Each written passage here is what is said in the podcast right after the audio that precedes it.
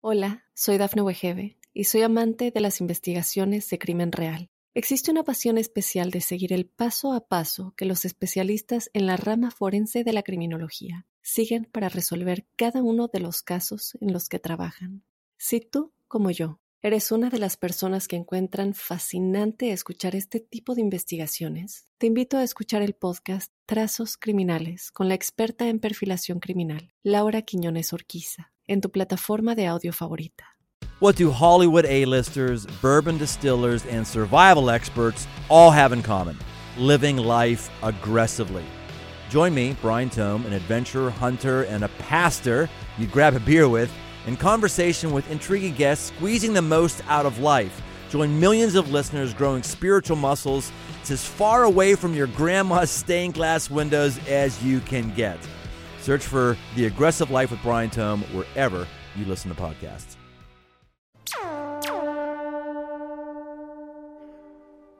Episodio número 58 de La Huella OVNI.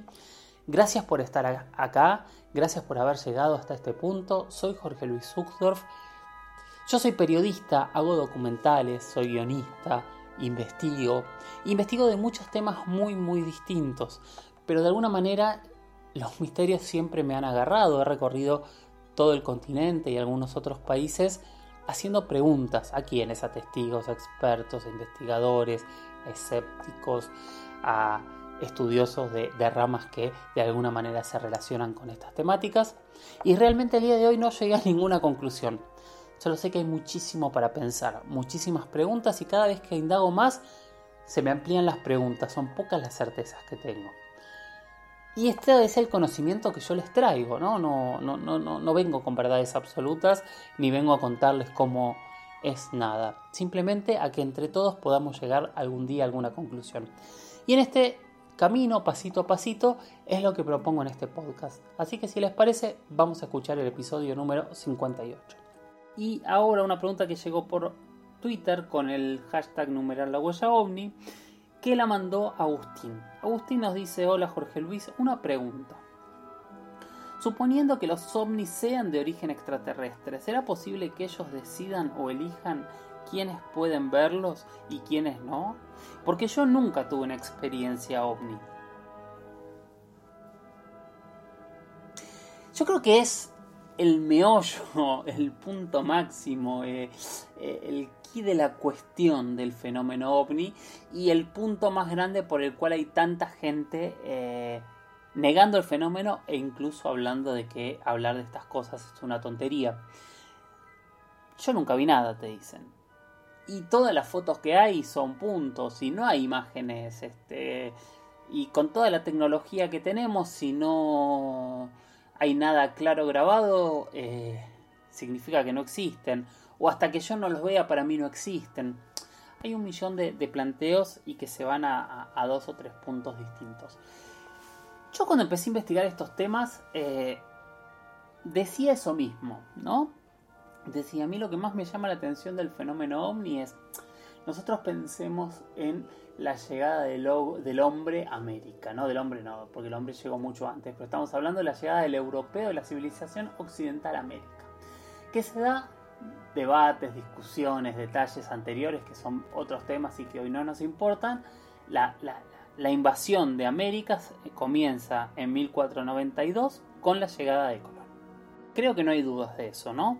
Colón llega en 1492 y podemos decir que para 1515 con eh, la llegada de Hernán Cortés a Tenochtitlán ya no debería quedar en América un solo punto que no supiese de, la llegada de los europeos a América. Entonces fíjense que eh, con poca tecnología y sin comunicación, en 92, 2, 12, en 24 años, todo el mundo sabía que había seres, o en este caso seres humanos de otro lado visitándonos.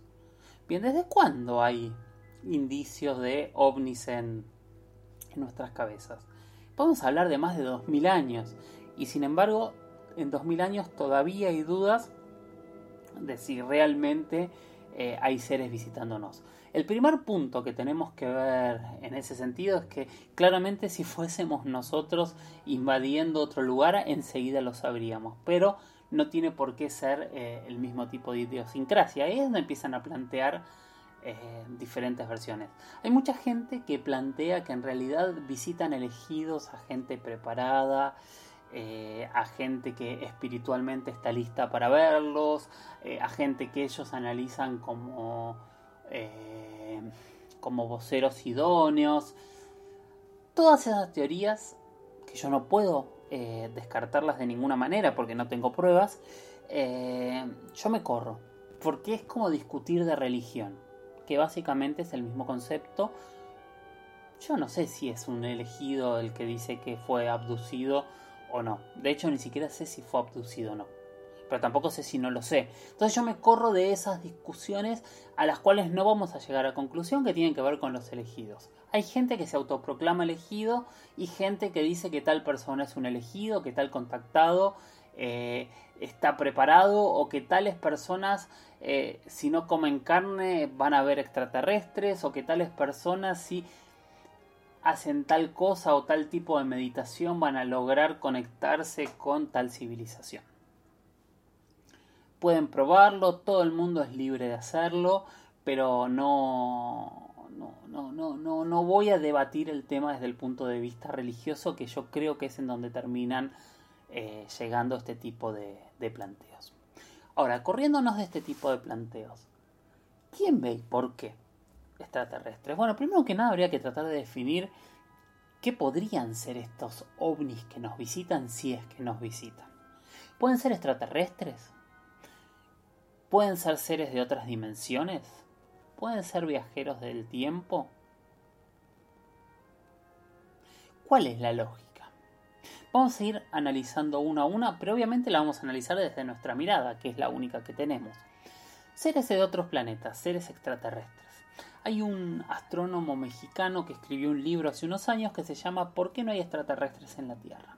Y él lo que explica en su libro es que la Tierra está es tan pequeña y está tan, tan, tan lejos de todo y que se necesitaría tal esfuerzo para llegar a la Tierra que, por, primero, ¿por qué nos habrían venido a visitar de tan lejos? ¿Por qué seríamos tan importantes? Y segundo, lo que plantea él es que es muy difícil de encontrarnos. Somos más chiquitos que encontrar la famosa aguja en un pajar, me decía él. Y tenía algún punto interesante y de razón, ¿no? Estamos muy lejos de todos. ¿Por qué nos vendrían a visitar y nos observan? Entonces ahí hay un montón de gente hablando, ¿y si somos un experimento en realidad nos observan porque están viendo cómo evolucionamos?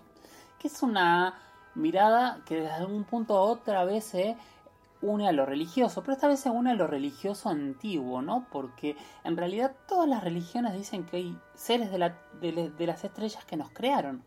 Eso es algo que constantemente este, se repite en todos los libros sagrados, se ven todas las cosmovisiones religiosas.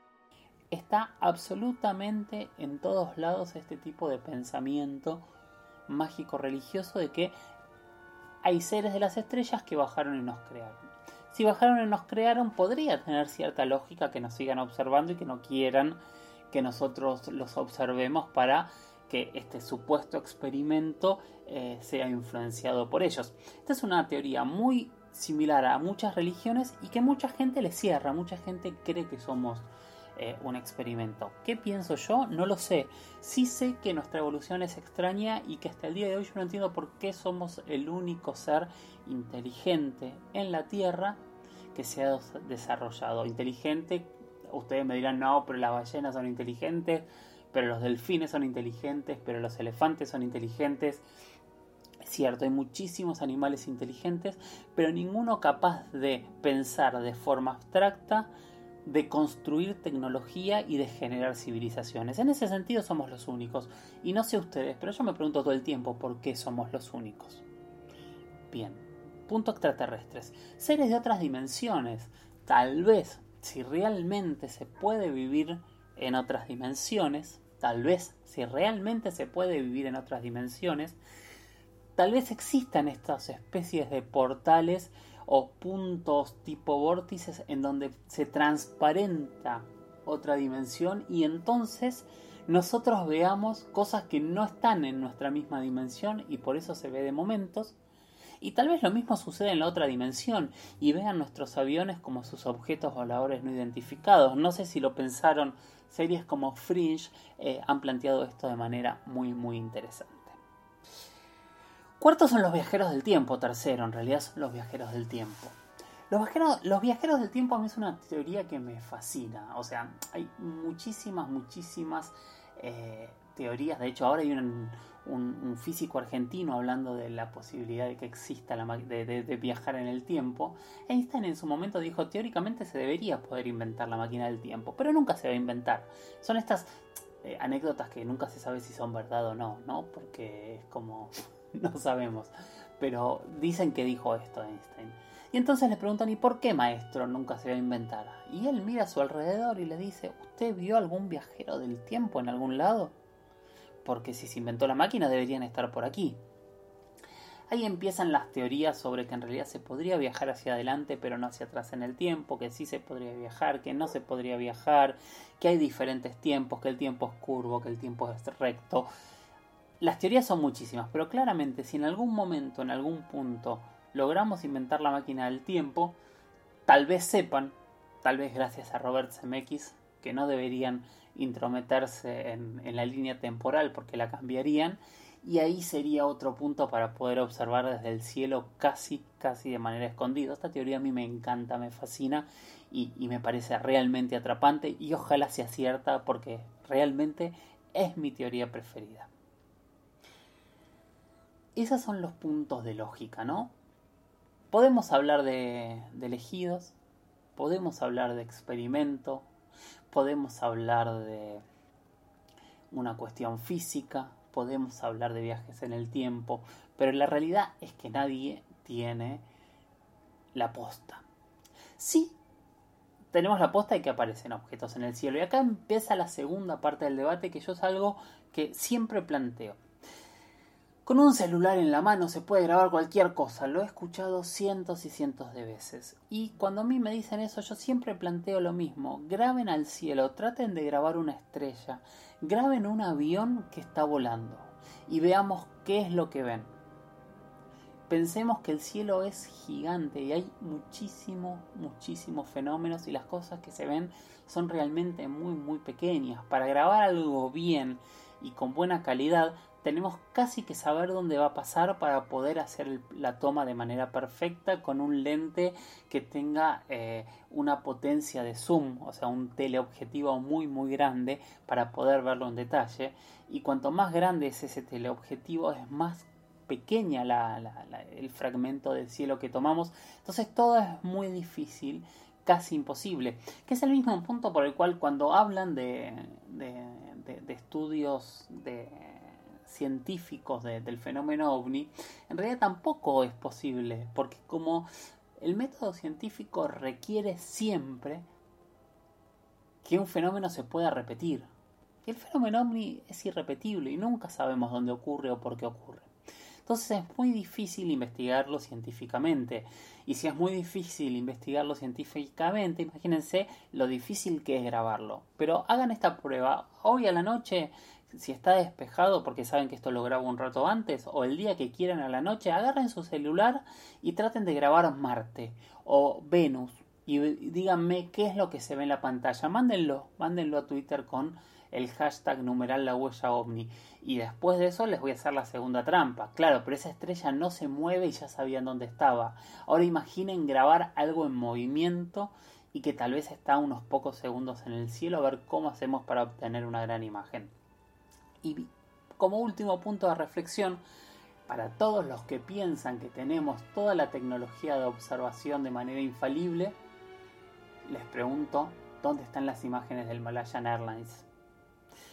Eso es todo lo que tengo de este tema que planteó Agustín. Hay muchísimos más para hablar. Para mí es uno de estos temas hiperdebatibles. Hola, soy Dafne Wegebe y soy amante de las investigaciones de crimen real. Existe una pasión especial de seguir el paso a paso que los especialistas en la rama forense de la criminología siguen para resolver cada uno de los casos en los que trabajan. Si tú, como yo, ¿Eres una de las personas que encuentran fascinante escuchar este tipo de investigaciones? Te invito a escuchar el podcast Trazos Criminales con la experta en perfilación criminal, Laura Quiñones Orquiza, en tu plataforma de audio favorita. Y vamos a ir con nuestro siguiente tema de la noche, que lo planteó nuestro amigo Chris Ale, que nos dijo si en algún momento podíamos hablar del incidente de Rendlesham, del bosque de Rendlesham en Reino Unido en 1980. Y el incidente de Rendlesham, eh, también conocido como el Roswell británico, es uno de los casos mejor documentados y con mayor cantidad de testigos de élite de, la historia.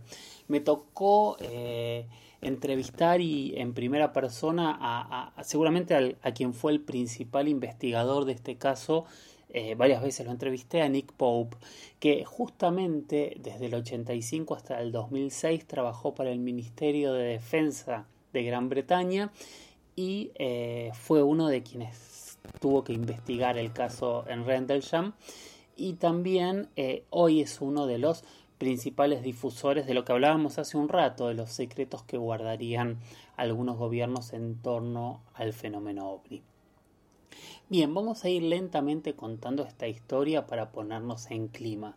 Piensen que esto ocurrió el 25 de diciembre, casi 26 de diciembre de 1980 en el bosque de Rendlesham, eh, en el estado de Suffolk, en, Inglaterra, eh, en dos bases aéreas que en ese momento eran utilizadas por la Fuerza Aérea Norteamericana y donde todos los testigos de esta historia van a ser norteamericanos piensen, pónganse en, en situación, frío, Navidad, mucho, mucho frío en, esa época, en ese lugar, tres soldados que están haciendo guardia, ven sobre el bosque unas luces rojas, azules, de varios colores, eh, eh, casi en tierra, entonces pensando que se trata de, de algún tipo de accidente, deciden ir hasta el bosque y ver qué es lo que ocurría cuando llegan al lugar y acá empiezan las primeras contradicciones que Nick Pope en su momento habló de que en realidad los testigos tuvieron un, estrés, postraumático muy fuerte, hablaban de diferentes eh, elementos. Peniston, uno de los testigos, que es el que después termina escribiendo un libro, lo que dice es que lo que él vio era un objeto triangular que tenía algunas inscripciones como si fuesen jeroglíficos, cosa que no terminó de ser este, corroborada por los otros dos testigos, pero bueno, eh, este, este, fue su planteo. Bueno, al ver este objeto tan extraño como flotando a, poca altura del suelo, deciden regresar a la base y terminan informando, me imagino yo que con bastante miedo, lo que acaban de ver. Se arma un revuelo muy grande, eh, se generan bastantes debates, al día siguiente van al lugar, y cuando llegan al lugar señalado por los tres testigos descubren ciertas huellas en forma de triángulo y incluso, incluso unas eh, hendiduras de 3-4 centímetros en donde este objeto se habría apoyado sobre la nieve. Bien, esta es la primera parte de la primera parte de, la historia eh, donde estos tres primeros testigos ven estas luces y al comprobar al día siguiente empiezan a encontrar eh, evidencia física de lo que habían visto. Básicamente no habían alucinado. Hasta aquí la historia sería fundamental, pero dos noches después, un teniente coronel, Charles Halt, decidió ir al bosque para, él decía, refutar la historia que estaban contando sus soldados. Así que con un equipo de grabación de audio, parece que este señor solía grabarse en audio todo lo que pasaba, decidió internarse en el bosque y e intentar explicar qué es lo que ocurría. Bueno, esa grabación que existe al día de hoy habla de cómo este teniente coronel se encontró con este objeto volando y flotando a poca altura y es la segunda descripción del mismo objeto volando en, las en, en el interior de este bosque.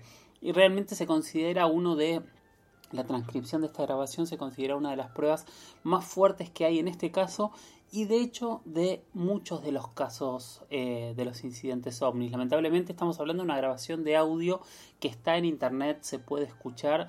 No, no me pareció ahora ponerla, pero podemos buscarla y, publicarla por supuesto para que fuera del programa la, escuchen. Otra vez, cada vez el caso crecía más y cada vez que terminamos de leer un párrafo, de, de contar un párrafo, es como que decimos, bueno, listo, hasta acá llegó Renderjam.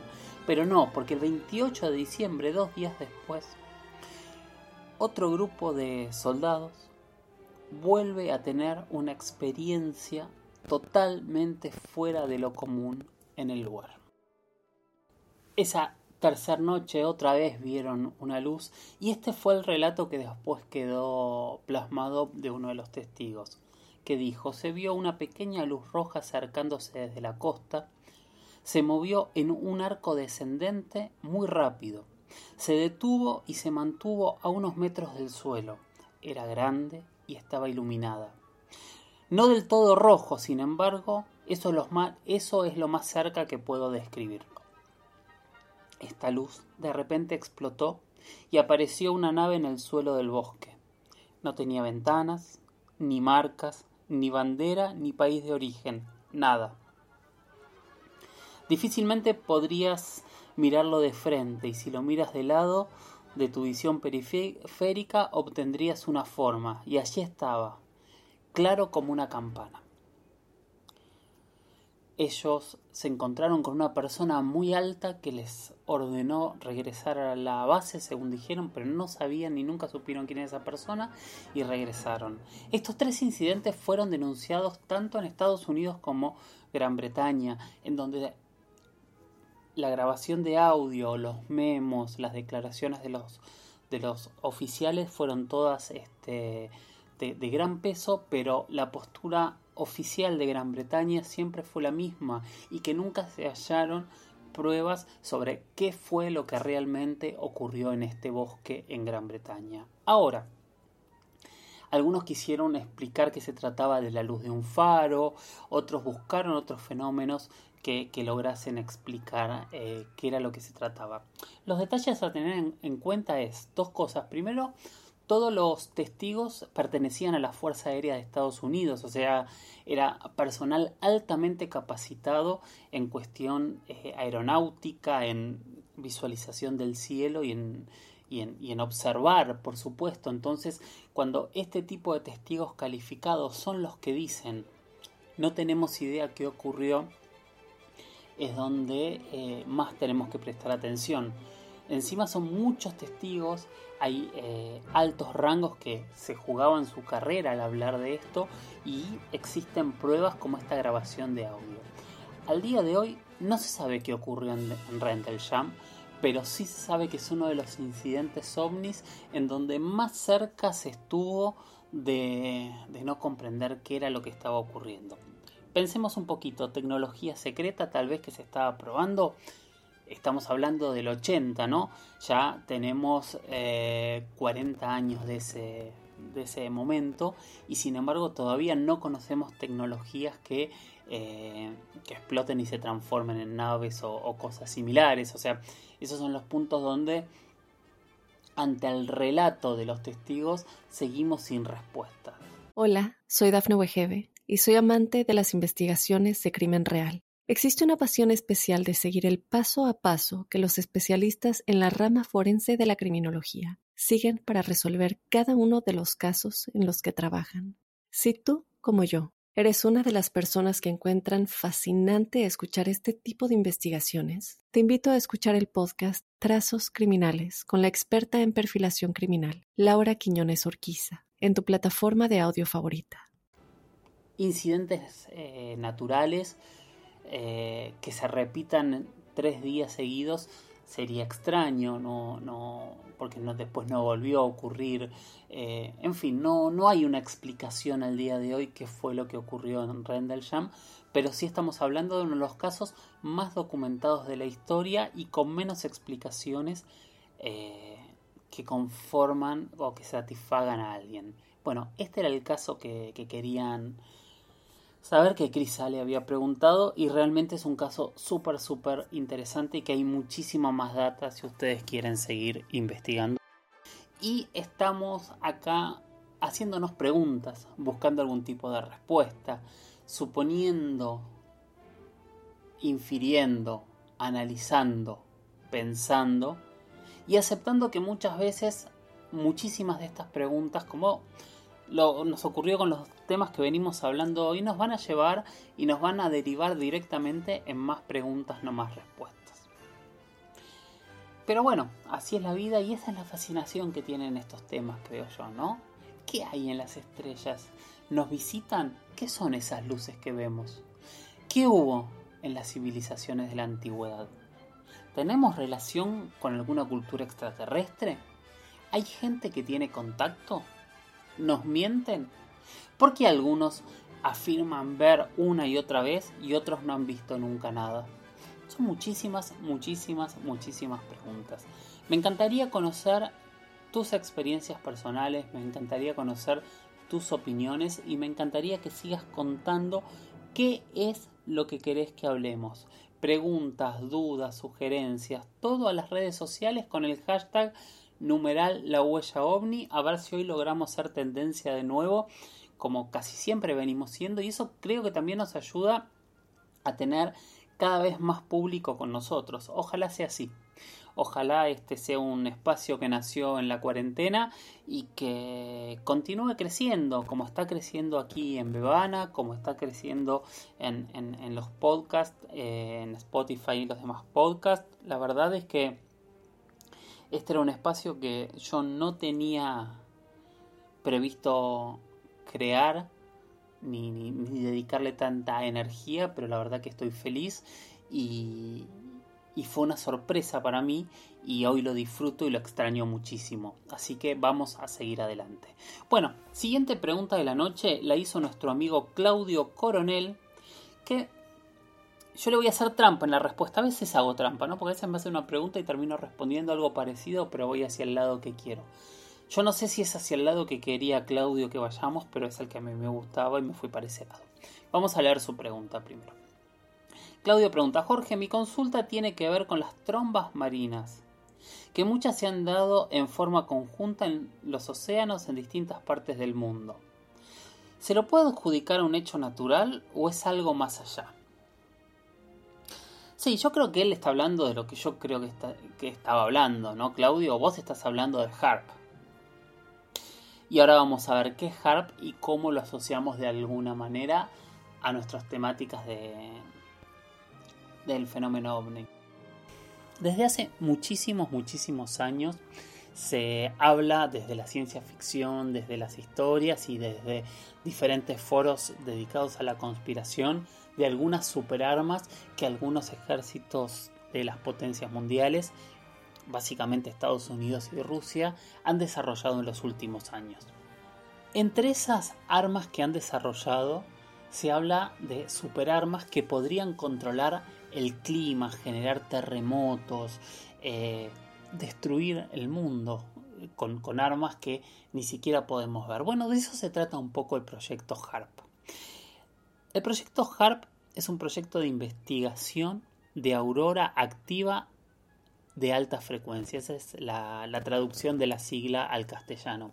O sea, lo que hace el proyecto HARP es, a través de ondas de radio, modifica la ionósfera y esa modificación de la ionósfera es lo que podría generar tormentas, huracanes, terremotos, diferentes catástrofes y desastres que podrían arrasar parte del planeta.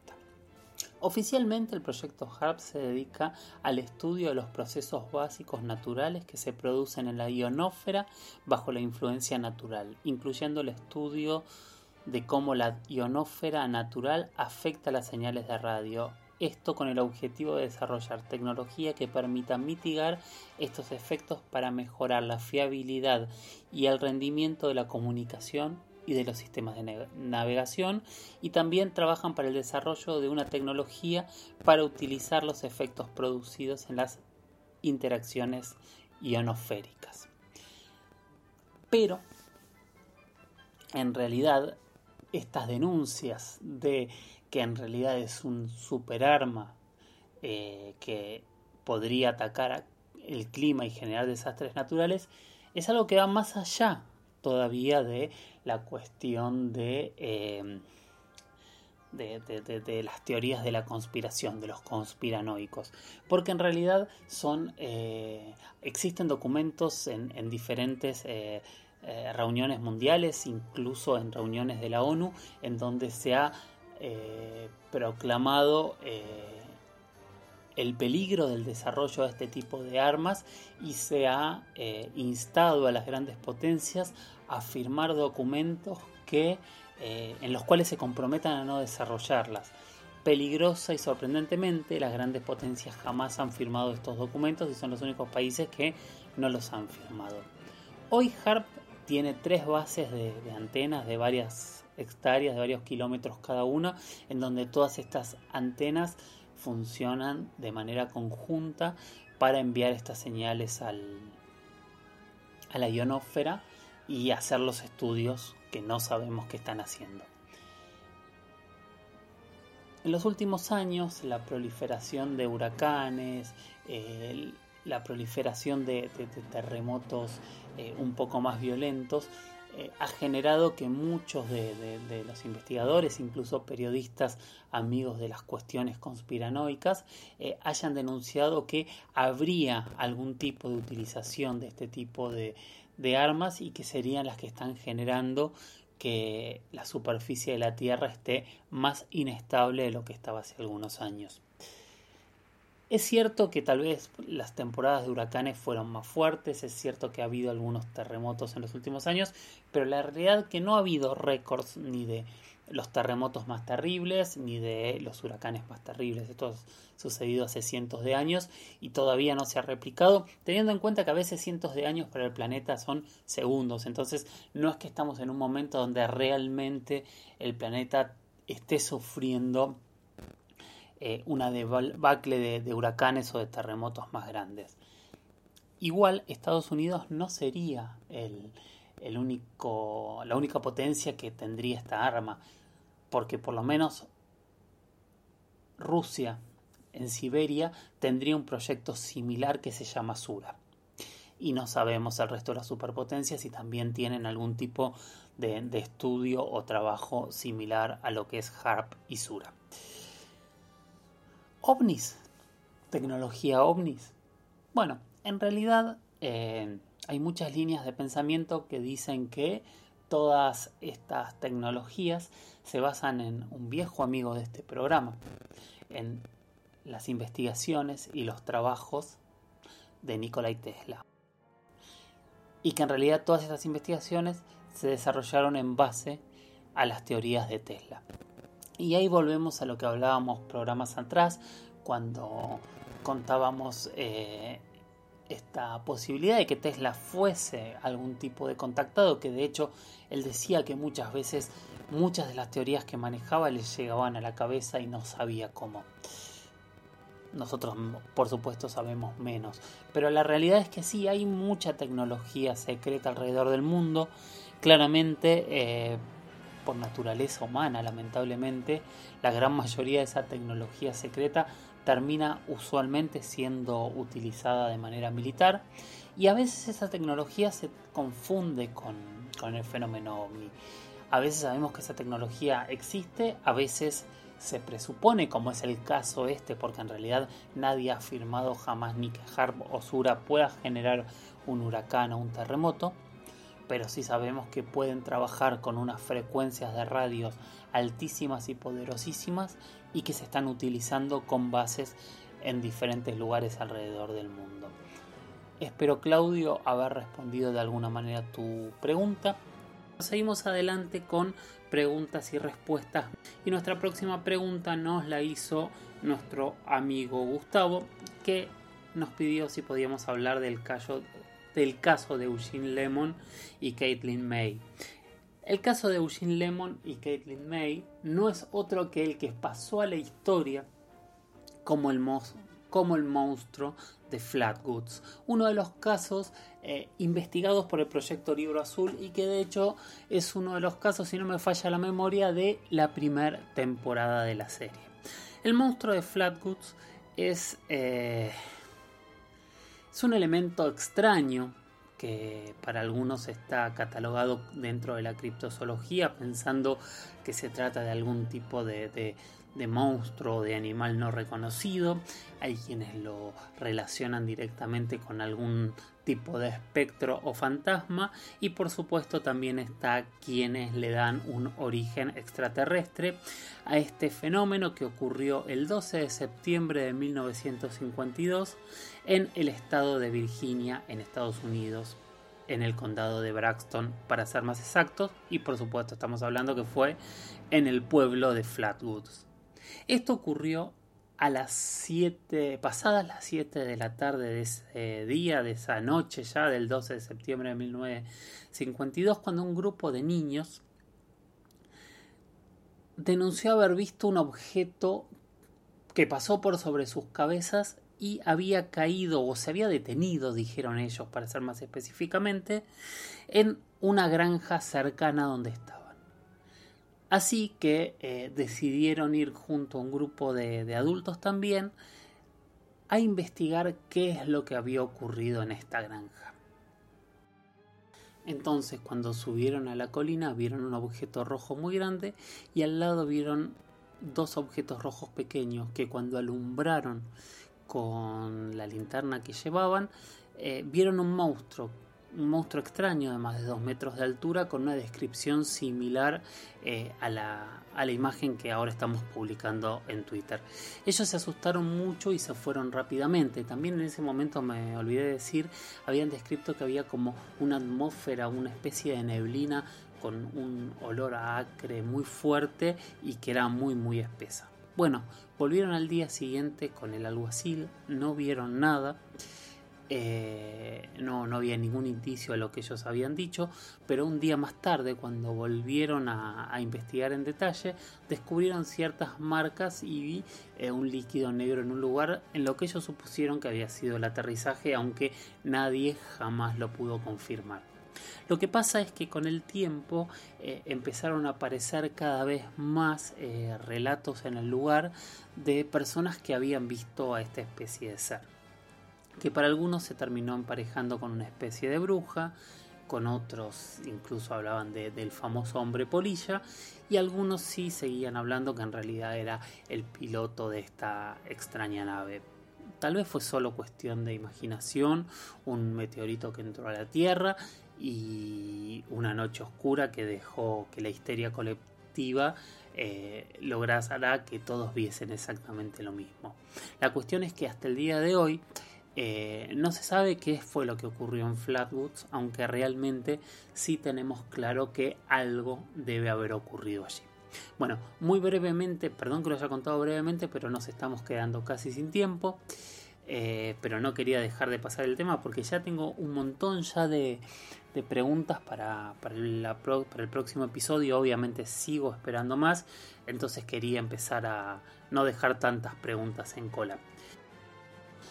Terminamos el episodio número 58. Yo soy Jorge Luis Uxdorf. Recuerden seguirme en redes. En Instagram soy arroba Jorge Luis S oficial. En Twitter soy arroba Jorge Luis S 77. Y con el hashtag numeral la huella ovni, preguntas, dudas, comentarios y experiencias personales que quieran compartir. Si no lo pueden hacer por mail también, tengo un mail que es las historias de George, las historias de George. Gracias por haber llegado hasta acá Gracias por estar acompañándome y gracias por darle sustento a este espacio. Recuerden, nosotros elegimos corrernos, por lo menos yo, y es lo que les propongo a ustedes, elijo correrme de las verdades absolutas y elijo sumergirme en las grandes preguntas. Elijo esta posibilidad de pensar, de buscar herramientas y algún día sacar mis propias conclusiones. Gracias por estar ahí y nos escuchamos en la próxima. Chau, chau.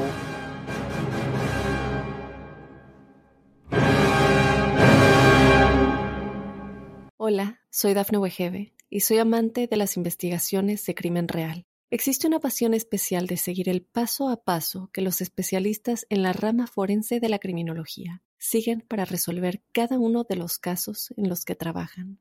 Si tú, como yo, eres una de las personas que encuentran fascinante escuchar este tipo de investigaciones, te invito a escuchar el podcast Trazos Criminales con la experta en perfilación criminal, Laura Quiñones Orquiza, en tu plataforma de audio favorita.